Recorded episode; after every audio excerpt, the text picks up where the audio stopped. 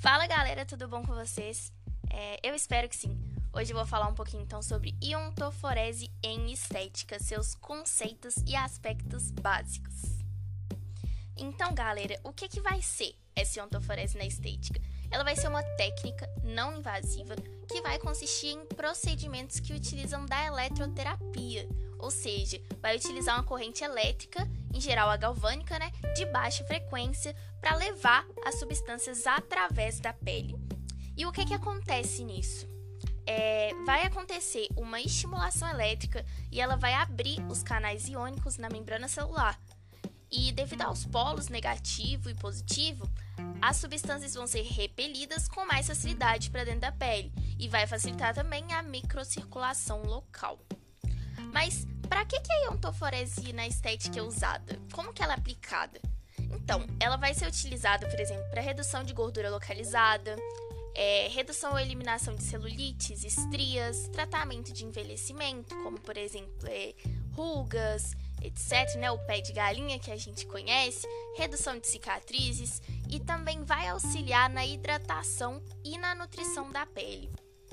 É, ela vai ter como objetivo, né, vai ser exatamente então otimizar e potencializar a ação de ativos, acelerando os resultados desejados nos tratamentos estéticos que o paciente estiver realizando. E posteriormente eu vou falar sobre esses ativos.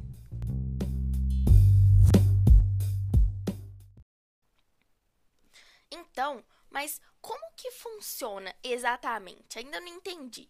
É, então, como que ela vai funcionar? A substância, na sua forma iônica, né, ela deve ser colocada embaixo do eletrodo de mesma carga para que possa ser para que possa se repelir. Então, para que seja aplicado o princípio de polos iguais, eles vão se repelir, fazendo então com que a substância passe pela região da pele, né, através da pele. Então, esse eletrodo no qual for colocado o fármaco, ele vai ser chamado de eletrodo ativo, que vai ser o que vai repelir a substância. Já o eletrodo que fecha o circuito, ele vai ser denominado eletrodo dispersivo. É, a intensidade ela vai ser dada em miliamperes e ela deve ser aumentada gradualmente, então de forma lenta, ela deve ser aumentada aos poucos até que a pessoa passe a sentir uma sensação de formigamento, que vai ser ali o que a gente chama de limite máximo da sensação é que a pessoa vai ter atingido então esse limite máximo, deve parar ali nesse momento. Cada sessão ela vai durar aproximadamente 10 minutos, mas ela pode variar dependendo do caso, né? Em cada caso podem haver variações. Ah, Alice, mas você tá falando desses tais ativos aí, não tá explicando o que, que, é esse, que, que são esses ativos. Então, esses ativos, eles vão ser os medicamentos utilizados. E quais vão ser os principais?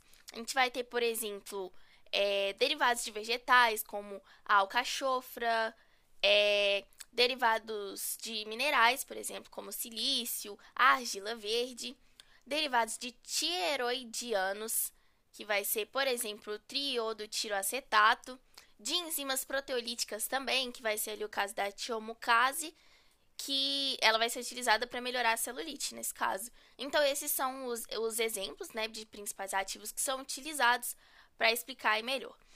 É, a gente pode falar de outros também, como o ácido hialurônico, o ácido mandélico, são vários exemplos, não cabe aqui citar todos. E esses dois últimos, no caso que eu falei, seria para o tratamento de rejuvenescimento da pele. O ácido retinóico também pode ser citado, ele vai ser indicado para acne e cicatrizes. Então, cada ativo desse, ele vai ter um grupo de ativos, né, vai ter sua própria área de atuação ali no paciente, né? Então, vamos falar agora também dos tipos de eletrodos e as técnicas de aplicação que são utilizadas para realizar esses procedimentos. É, vão existir três tipos de eletrodos usados na estética, né, que existem. Vão ser eles, então, os bastonetes, os rolinhos e placa. Para a técnica de aplicação, é, é necessário usar eletrodos fixos, é necessário que não, cruze, não se cruze os cabos e tem que verificar a polaridade, sempre, né? Porque ali é fundamental. Não pode ser usado em áreas sem sensibilidade e é extremamente importante que a pele esteja, esteja bem higienizada para que ocorra ali a melhor condução, né? Para que não há, haja alterações com relação ao estado da pele no momento. E quais que vão ser os benefícios disso? Alice, você tá aí falando, não falou do benefício. É, os benefícios a gente já pode ter os benefícios já nos objetivos dela, né? No caso, indicado para acne, cicatriz, os objetivos obviamente são aplicados esteticamente. Então, mais para falar mais a fundo, é, ao, os principais, alguns benefícios da iontoforese vão ser que ela não possui efeitos sistêmicos, ela age apenas no local aplicado, então ela não vai agir ali em locais indesejados pelo paciente, ela vai evitar efeitos colaterais e os efeitos da sua, da sua aplicação são duradouros. Então, não é necessário que, que esteja ocorrendo mais de um procedimento, mais de, da quantidade necessária de procedimentos. Ela também não é feita de forma invasiva, né? Quando, como eu citei no início, ela é uma técnica não invasiva. Então, esses são os principais benefícios, falando mais a fundo assim.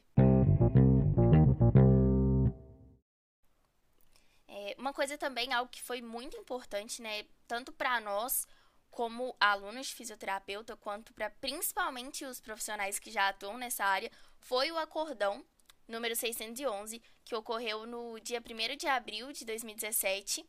E esse acordo ele vai aprovar por unanimidade a normatização da utilização e da indicação né, de substâncias de livre prescrição pelo profissional de fisioterapia. Então, em sua prática complementar, mas nisso somente quando os produtos prescritos tiverem indicações de uso relacionadas com o seu próprio campo de atuação. E sempre embasadas em trabalhos científicos e ou então em uso tradicional já reconhecido previamente. Procurando também sempre obrigatoriamente atender aos critérios de eficácia e segurança de, de fármacos, né?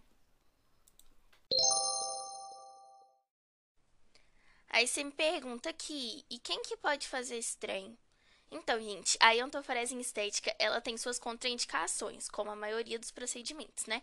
Ela vai ser contraindicada, por exemplo, para pessoas que têm próteses metálicas, pessoas portadoras, portadoras de marca-passo, que utilizam aparelhos auditivos, epilépticos, pessoas com neoplasias, pessoas que têm alguma lesão no local onde vai ser aplicado o procedimento, é, que possuem alguma alergia ao princípio ativo que vai ser administrado, também pessoas com cardiopatias. Existem outros casos que, são, é, que é contraindicado também a utilização desse procedimento, né, desse tratamento, mas essas são as principais. Então, é isso aí. Então, gente, é isso. É, espero que a gente tenha conquistado então nosso objetivo com esse podcast, que é passar um pouquinho do, de informação né, sobre essa área tão pouco explorada no nosso meio. Então é isso, espero que todo mundo fique bem. Tchau, tchau!